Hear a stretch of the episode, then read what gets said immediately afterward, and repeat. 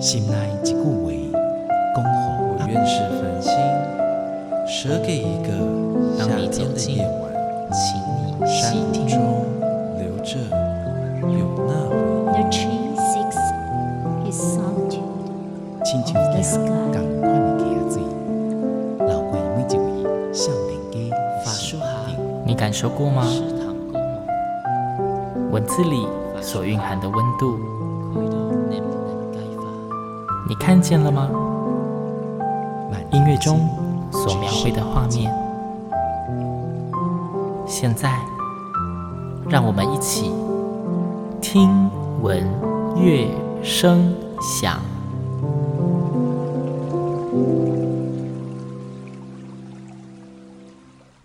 各位听众朋友们，大家好，我是主持人新阳，欢迎再一次跟我一起听闻乐声响。听闻乐声响，每次新阳只要节目里面来的是合唱人，我都会特别的嗨，特别的开心。今天节目中呢，新阳要直接破题，因为今天要讲内容实在太多了。今天邀请到的来宾呢，合唱界的朋友应该都不陌生。那他们是目前应该是中部地区算是规模最庞大的合唱家族，是台中室内合唱团。那来宾当然就是我们的艺术总监暨指挥杨怡珍老师喽。怡珍老师你好，新阳好，各位听众大家好。对，老师一开始就好开心哦，真是太棒了。这是老师第二次，上次是跟着那个桃园，桃园上次是合唱节，对，这一次是特别，就是第一次，就是专门是 only for 对，为了自己的团而来。是是对，那刚刚前面浮夸了提到了台中室内合唱团，这也不是浮夸，这是事实。目前中部地区规模最大的合唱家族嘛对，，是真的。对。那好，我们就不免俗的，还是要让老师跟大家简介一下台中室内合唱团。嗯好，例如说，哎，其实也算是历史没有很短。历史，所以 啊，今年二十一年而已啦。二十一年，好啦，对就是过了对二十了呢。对，但是它是一个非常呃有组织的一个合唱团。其实我并不是他们的创团指挥，我是第三任指挥。对那进来台中室内合唱团了之后，就慢慢的拓展。所以现在呢，从最小的三岁半到最老，现在我目前年纪最大应该是七十五岁的歌手，通通都有。呃，我们有各种不同的年龄层，各种不一样的展演方式，有各种不一样的合唱团形式。所以，如果你想要成为台中室内合唱团的家族，欢迎直接搜寻台中室内合唱团。对，你要什么像呃小朋友，我们就分年龄的三个团。然后我们有阿卡团，阿卡团有小小孩阿卡团，有哦现在的青少年阿卡团，还有成人的阿卡团。那我们有呃专门在走高艺术性的。呃，室内小团，我们有专门就是今天要演的星河旅馆的室内混声大团，我们也有专门为年长的或是他的音乐基础从零开始的乐活团，我们也有专为教师设计的可以打败很多队 团队，专门在比赛可以拿到很好成绩的教师团，我们也有非常高贵贵妇型的女生团，我们也有哦，不要压力太大，可以唱歌很开心，又有一些合唱技术的美丽人生团。包山包海啦，什么都包啦。还有一个就是给一个自己一个非常重要的社会责任的中部合唱中心，专门在做合唱平台，就是合唱教学的一个交流平台。嗯就是合唱教学，或者是有一些艺文资讯的推广等等的。对，其实刚刚就是怡珍老师讲的漏漏等，就是他讲完之后，我差点讲啊，我们今天节目就到这，没有啦，没有 团队真的很多，我知道你们真的旗下的家族团队很多。对那其实这也呼应到之前新阳一直在节目中跟大家讲的，就是在台湾关于合唱这件事情。哪怕只是你好奇，你只要有一点点的兴趣想尝试，你一定可以找到一个你适合自己适合自己的团。对，无论你的年龄层，无论你的基础，你只要想唱，总是能够挑到一个非常符合你自己调性的合唱团。就是希望大家可以多多的尝试。好，这不是今天的重点。好了，我们真的要切入正题了，因为今天的正题我自己觉得是蛮庞大的，嗯虽然听起来好像就是一个作品，叫做《星星河河旅旅馆》。对，刚刚怡珍老师自己有先破题了。嗯呃，如果你本身也是属于一个重度合唱人的话，那应该就会知道，其实在这几年。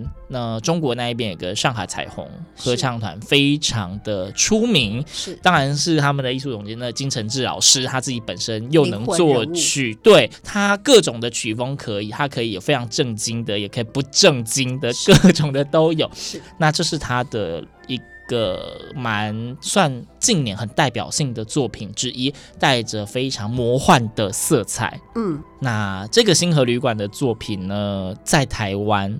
也登场了，就在去年，嗯、就被贵团 中室内搬到了台湾来，正式取得授权，甚至当时就是金承志老师虽然人不能来，也现身在这个作品里面。对，那关于星河旅馆这个作品呢，当然我觉得还是直接透过怡珍老师的、嗯。嘴巴来跟我们分享一下《星河旅馆》，它是一个怎么样的故事？嗯，它是一个音乐小说，它总共有十三个章节。嗯，那如果你把它听到的是一个小说的话，你就大概知道，如果你是一个有阅读小说习惯的人，嗯，你就知道它的章节的模样长怎样。只是这一次不是用让你自己阅读，因为当我们在阅读一个小说的时候，会有很多的画面会自己产生出来，对，然后自己进入到那个情境里面。没错，那。这个音乐小说，它是用透过音乐会的呈现方式，嗯，所以当你进到剧场的时候，你会有一个口白，嗯哼，他扮演一个说书人说书人的角色，但他扮演说书人之外，他同时他也要扮演里面每一个会出现的角色，等于自己跟自己演戏。哦，那去年是金承志老师的口白直接过来，对，那我跟他做口白上面的搭配就可以了。那今年我们特别请到了一位演员。郝世怀老师，嗯，他来过来扮演这个角色。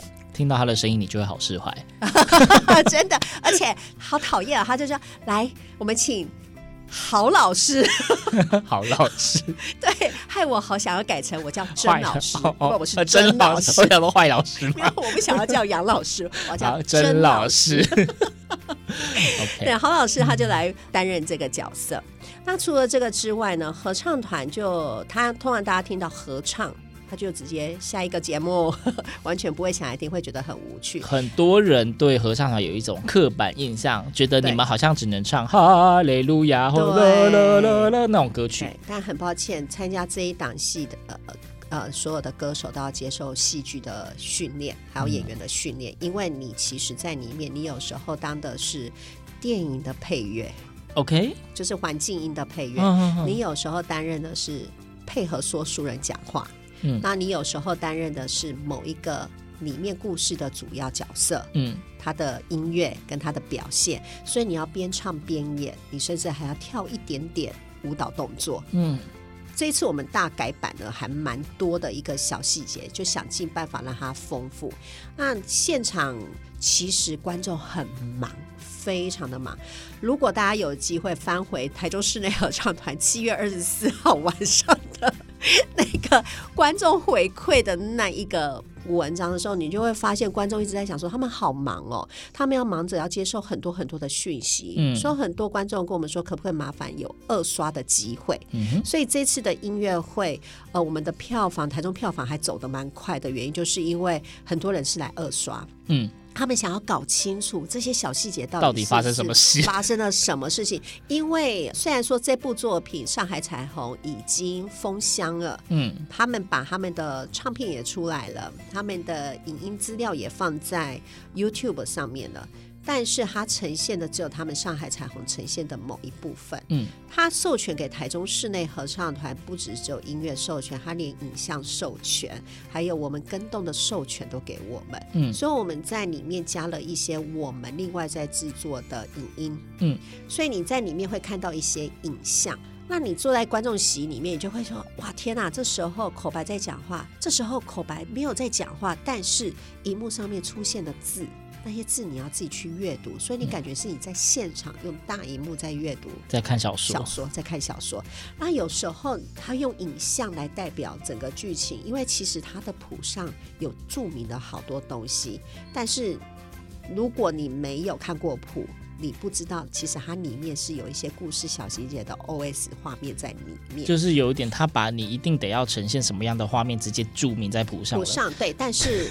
有时候音乐会你根本感受不到，因为讯息太多，你得不到。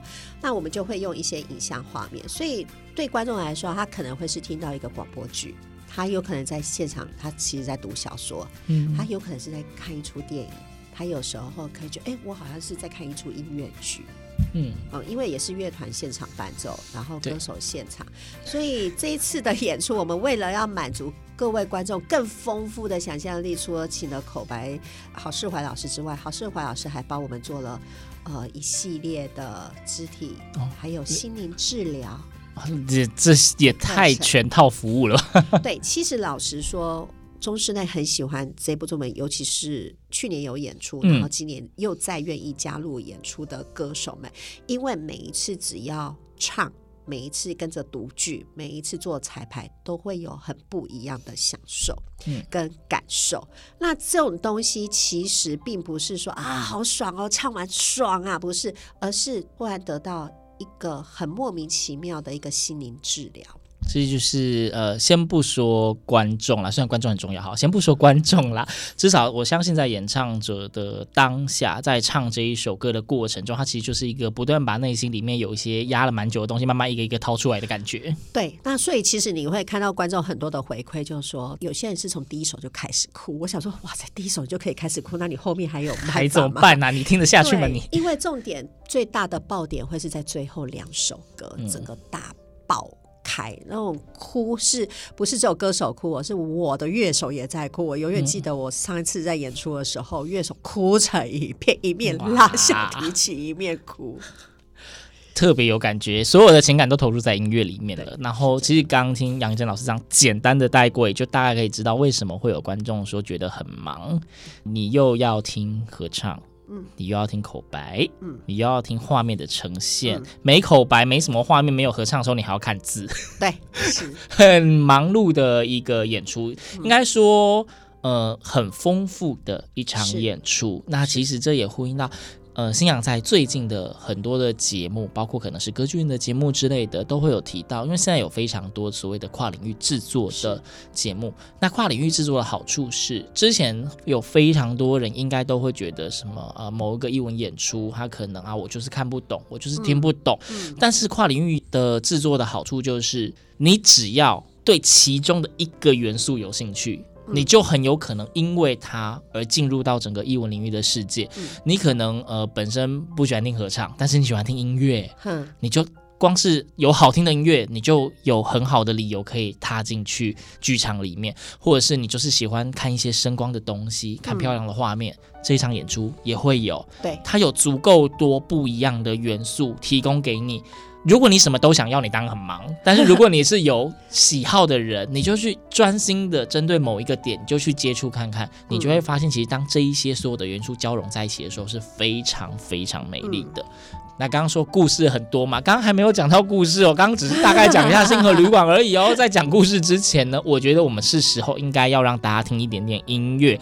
这是一个中室内在去年已经演出过的作品，对，所以应。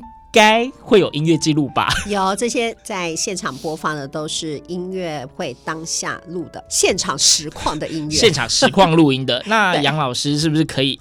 甄老师是不是可以帮我们挑一首歌曲，先让听众们品尝一下？好，我们先播放第一首的曲子哦，就是中室内的歌手超爱的，超爱的，也是欢迎大家一起入住星河旅馆的曲子，叫做《下班快乐》。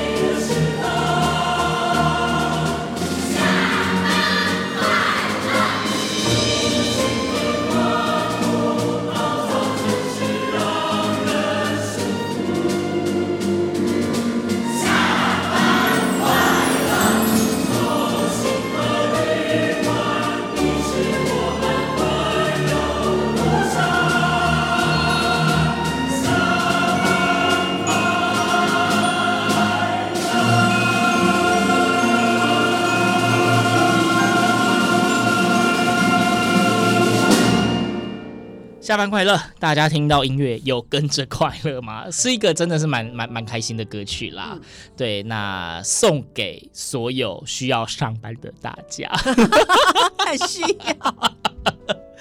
好啦，下班快乐！刚甄老师也说了，就是用《下班快乐》这一首歌曲。开启了星河旅馆，就是邀请大家加入，对不对？虽然说这不是整场的第一首音乐，但是它绝对是一个非常代表性的序幕的展开。是对，那刚刚因为讲的都是星河旅馆这一部作品，例如说，诶，从什么时候开始啊？谁制作啊？搬过来？那虽然理论上应该是要鼓励大家进场自己看故事，嗯，但是现在流行导聆嘛。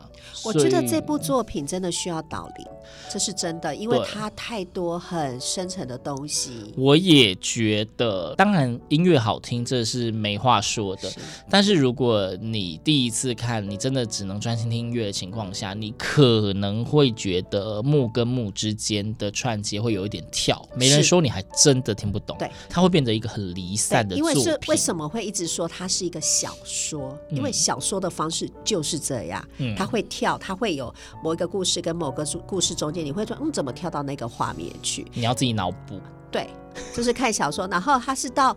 最后一首歌的时候，他把前面所有十二首歌曲串联起来做一个 ending。你要有足够的时间跟能量去消化它，你才有办法回过头来去理解它前面这些串联是怎么。到底发生什么事情？这就是二刷的重要性。还好这一次今年的演出是两场，所以大家有机会两场中间间隔两周，让你有时间可以好好的消化一下，你到底看到了什么？是 是真的。是真的。好啦，那刚刚都提到，就是希望是不是请甄老师帮我们简单的做一点点的导聆，我们说一下到底他这个星河旅馆的这一部音乐小说，它到底发生了什么样的故事？嗯，他就是在说这个主角他的人生非常悲惨，我们设定他的年纪就是三四十岁，嗯，悲惨的中年男子是就大叔了，哦，是大叔，OK，被离婚。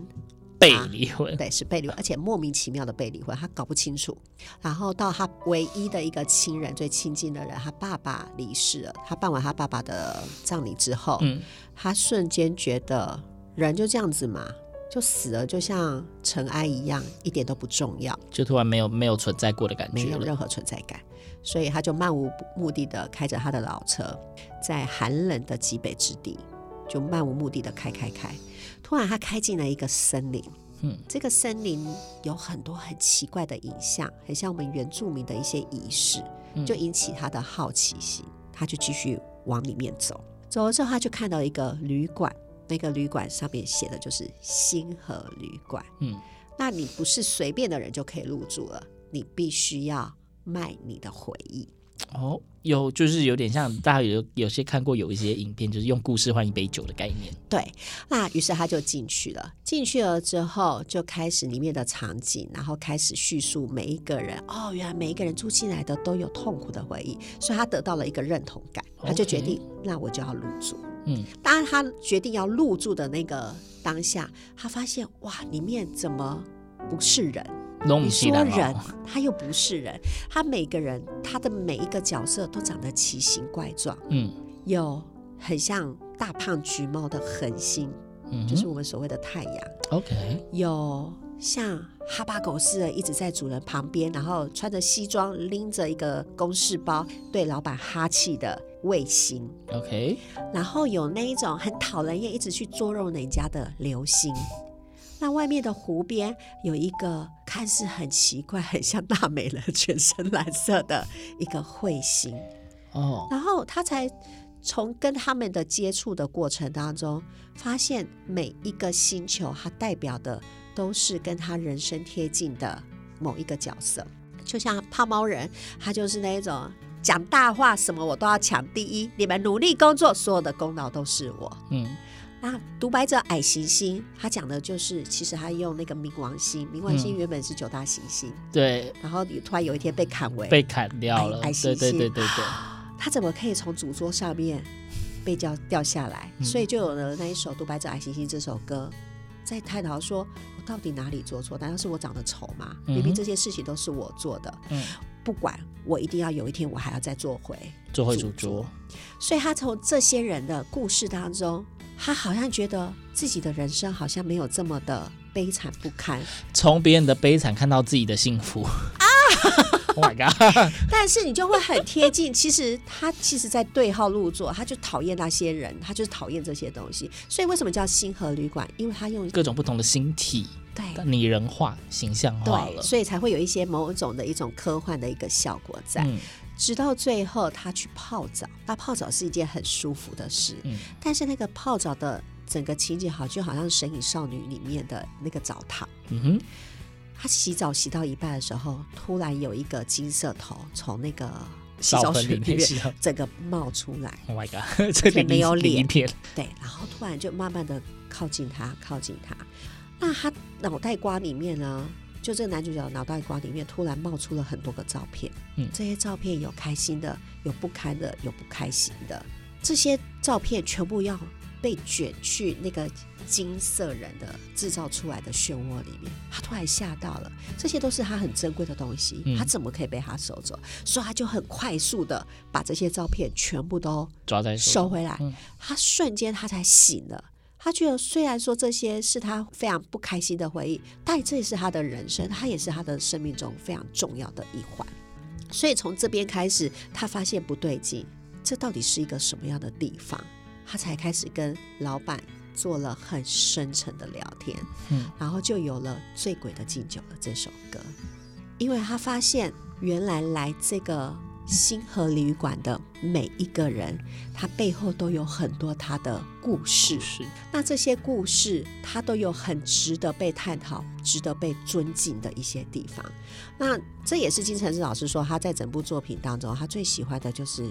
醉鬼的敬酒这一首歌曲，对我也是，对 很多人都是。特别就是，如果大家有机会的话，可以在 YouTube 上面搜寻，而且是上海彩虹他们有一场音乐会结束了之后，在酒吧开庆功宴一起唱。对他们用那个做了一个 MV，对，但是大家真的喝醉了，所以那种是发自内心在唱，真的很有感。大家会发现，他第一个敬的是什么？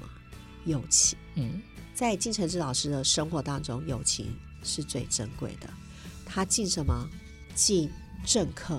为什么要进政客？这就是我昨天在团练的时候跟团员谈到政客，因为政客对大家来说是一种非常邪恶。政客这个用法，其实相较于政治家就是贬义词。对，但是也因为他们的行为，让我们看见社会的世界的有一些美好面。嗯，为什么要进老狗？因为有很多人默默的工作，一辈子都做最低层的，但他们从来没有埋怨，他们还是坚守了自己的岗位。为什么要敬舞者、敬歌星？这些人外表亮丽的一面，却不知道他们背后的努力，或是他们遭受到多少人的抨击。他这里面所有敬的，都有他的。背后难堪的故事，但呢，它都是非常值得敬。当你在敬这些人敬完了之后，其实最该敬的是谁？最后就要回归到自己了。对，所以当歌手们大唱到说“敬自己”的时候，然后所有的人欢腾起来，然后开始哭，开始唱，开始抱头抱在一起做慰藉的那个瞬间，它是整个音乐最大的一个。能量在那个会让所有的人去释放所有的负面情绪，因为其实每个人的内心都藏有一个自卑，藏有不愿意跟人家透露的内心的秘密，不愿意跟人家透露的难堪。嗯，那会透过这些曲目，原来大家都一样。你可以跟着我们，跟着这个剧情，在音乐厅里面，你可以戴着口罩默默的流泪，然后记得里面塞个卫生纸，免得鼻涕整个塞满，鼻涕塞满了口罩内部的。对，我觉得它会是一个非常棒的一个心理治疗。然后等到这个示范完了之后，等于喝完酒了之后，那醒来的那一个瞬间，你还是得面对你的嗯所有的事，你还是要继续上班。但我其实老实说，我最喜欢的是最后一首歌。叫做星河，星河，因为在这星河里面，他把他所有的疑问问进了老板，他想要从老板身上得到很多人生的解释。嗯，到最后他才发现，原来这个老板是他的爸爸，已故的父亲。对，然后重点是在他的第二个 part，这首歌的第二个 part，呃，它的曲目上面写的是记忆的碎片。嗯，那这个记忆碎片，我觉得它很厉害的地方，观众进到音乐厅的时候，你可以去观察，你会看到我们团员每个人会讲一句台词。嗯，那这句台词是突然冒出来的，但是其实他在冒出来之前，他已经在酝酿，他在演。那这个感觉好像是我们世界的每一个角落。我常常比喻说，就好像我们晚上开车经过一些房子，特别是高楼大厦或者是公寓，嗯、你会看到每一个窗户，有些是亮的，有些是暗的。然后亮起来的，它有不一样的灯光亮度。那其实每一个窗户里面都在进行一段人生的故事，同时间很多的人生故事都在走。嗯、那他这一段在做的就是这个。他把所有人生现在在进行的某一个片段，他突然放出来一个能量。嗯、那观众其实你也正在进行你人生当中的某一个段落，你正在进行的是走进音乐会厅。那但是你心里面在想什么？你心里面正在进行你这一辈子的人生的某一个点，他当下也是一个剧。嗯，那到最后他开始听到人声在唱歌的时候，其实他是从第一个乐章。路途开始讲，第二个乐章森林，第三个乐章星河旅馆的时候，他开始讲，把重新帮你复习，到最后到最后开始做男主角对自我的一个对话：我到底是谁？我的价值是什么？最后合唱唱完的那一瞬间，还不是答案哦，因为合唱还说：我到底在寻找什么？那是反而正确的答案是在最后的尾奏。他突然回过头一看，发现他最爱的人都在远方，嗯，对他招手。然后招手了之后，他才知道原来这些人都没有离他而去，而是到最后化成天上的星星，一直陪伴着他。这就是我们这个作品的一个主题，就是天空有着多少颗星辰，地上就有多少段的人生。对，不要觉得这世界只剩下你孤独一人，其实所有的人都在星空上陪伴着你。哇，刚的这一大段的导聆，就是大家有觉得非常有画面吗？还是你觉得很哲学？但是就是星洋必须讲说，呃，其实每一个作品，你真的要深究它的内容，它真的都有它的哲学性。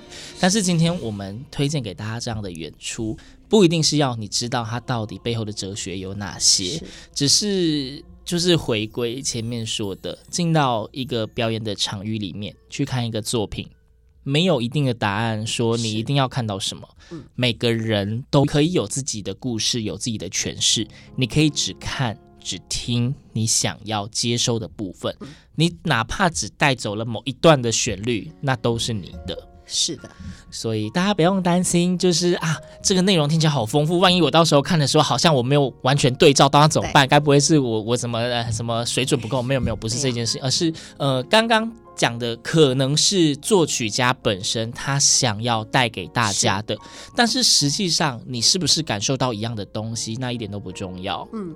只要在这一段演出中，你可以有你自己的感动。或许你想象的画面跟他里面写的词一点都不一样，那也没有关系。你只要有任何一点感动，都是一个很棒的体验。是，好，这是这是满满的故事。那真的是这个故事一讲完之后，就把今天的节目时间 快要占满了。对，但是没关系，这就是我们的目的，其实就是很希望让大家可以看到。听到这个星河旅馆这个非常难得，而且非常有个人风格跟特色的一个音乐小说的作品。对，那在去年台中室内合唱团演出的时候，因为星洋也有到现场。嗯，当然只要是不同的团队。演出一套曲目，一定会有各自的呈现方式跟故事，是但是相对它就会有各自的精彩。那大家就是现在还是要推荐大家，真的这种就是要直接走进去场馆里面，一定要看现场，用影像记录的，永远会有没有被记录到的一个部分。没错，对，只有在现场你才可以什么都看到。对，重点太多了，就请你就是牺牲一下，去当个很忙的观众吧。对，欢迎大家。对，那就要请老师跟。跟大家讲一下喽，哎，要大家进场忙。我们都知道很多事情要在对的时间、跟对的人、在对的地点才能够发生。那请问要如何当个很忙的观众呢？好，请大家可以上 OpenTix 就搜寻星河旅馆这一档的音乐会，然后你就会看得到它的一些售票的资讯。那第一场会是在八月十三号。高雄卫武营的戏剧院哦，不是音乐对，不要跑错，是不是音乐厅，也不是表演厅哦，不是不是。然后 第二场会是在八月二十七号的下午两点半，台中国家歌剧院的中剧院。嗯，好，就是欢迎大家进场。虽然说刚刚其实星洋一直在想说，星河旅馆这种标题感觉就应该是要在晚上，只有两场都在下午，但是没关系，下午的演出看完之后，当你走出场馆外面，你差不多也可以看见星河旅馆了啦。是，这是重点，可以抬头仰望星星，然后看一看你有多少人陪伴着。对，而且在周日的下午的演出，另外一个好处是。例如说你是中部人，但是可能台中的时间你对不上，那搭高铁杀一下高雄都还来得及，结束之后再回到自己住的地方都不会太远。对对，那尤其像刚刚说的，因为这一场演出它的资讯量真的有一点大，对，所以其实也是非常推荐大家是可以二刷的。嗯就是看了一场之后，可以去看第二场，你真的会发现有很多不同的细节。对对，哪怕只是一首歌，它的歌词有可能，因为它它的歌词其实我记得也还蛮丰富的。对，有可能你看一次你看不完全，总是会漏掉一些什么。是是，因为其实它的歌词其实很简单，它也很平易近人。我觉得金老师他很厉害的地方，就是他没有用很琐碎的文字，但是他可以打动人心。你看，好多首很棒的作品，其实都用很简单的话语，他就带过了，但是你就会会心一笑。对。就是说不正经的作品就可以大家都很喜欢，是用很白话的，是，但是用很清楚的旋律跟文字的搭配，加上就是诠释的人的表情非常到位，对，就会让人家非常的喜欢。那这一部就是走一个心灵疗愈系、人生哲学系的魔幻幻想系的 星河旅馆，也会给大家非常不一样的感受。那八月十三号星期天下午两点半的高雄卫武营的戏剧院。八月二十七星期天下午两点半的国家歌剧院的中剧院，更多的演出资讯以及购票呢，就欢迎大家上 OpenTix 两厅院文化生活，或者大家也可以直接去台中室内合唱团的脸书粉专，都会有相关的资讯。是对，那希望这么难得的音乐演出，大家不要错过，因为它真的。非常非常的丰富，嗯，作品本身也非常非常的优秀。那再加上就是台中市内甄老师，一直强调甄老师，对，甄老师他们就是也花了非常多的心力在做不断的调教。即便是去年已经演出过，今年又为大家增加非常多不同的内容，那希望都可以让大家感受到满满的感动。好，刚有提到这一整部作品。很多人很喜欢，刚好也是新娘最喜欢的，就是那一首醉鬼的敬酒曲。嗯、去年的演出都有录音了嘛？对，所以今天要听听得到吧？可以，可以，可以听得到。然后，呃，其实我觉得很喜欢现场的录音，因为它不是后置过的，嗯，所以其实可以听得到。我们有一些歌手已经在上面哭了，他会有一些鼻催的声音，哦、好，有一些哽咽声。会，我觉得如果仔细聆听的话，其实会有这些声音出来。所以我很喜欢现场直接录制的，跟后置的那种效果真的是完全会不一样。对，嗯、好，那今天听闻乐声响的最最后，想必就可以以这一首非常非常动人、嗯、呃很揪心的 《醉鬼的敬酒曲》做完美的 ending 喽。好，那就感谢杨怡珍老师今天到节目中跟大家分享即将在八月中到来的星河旅馆的演出，在台湾的第二次的演出。嗯非常令人期待。最后，醉鬼的敬酒曲，敬每一个在收听节目的你。那希望大家每一天都能够有满满的感动。再次谢谢杨老师，谢谢新阳。听闻乐声响，我们下周同一时间空中再会，拜拜。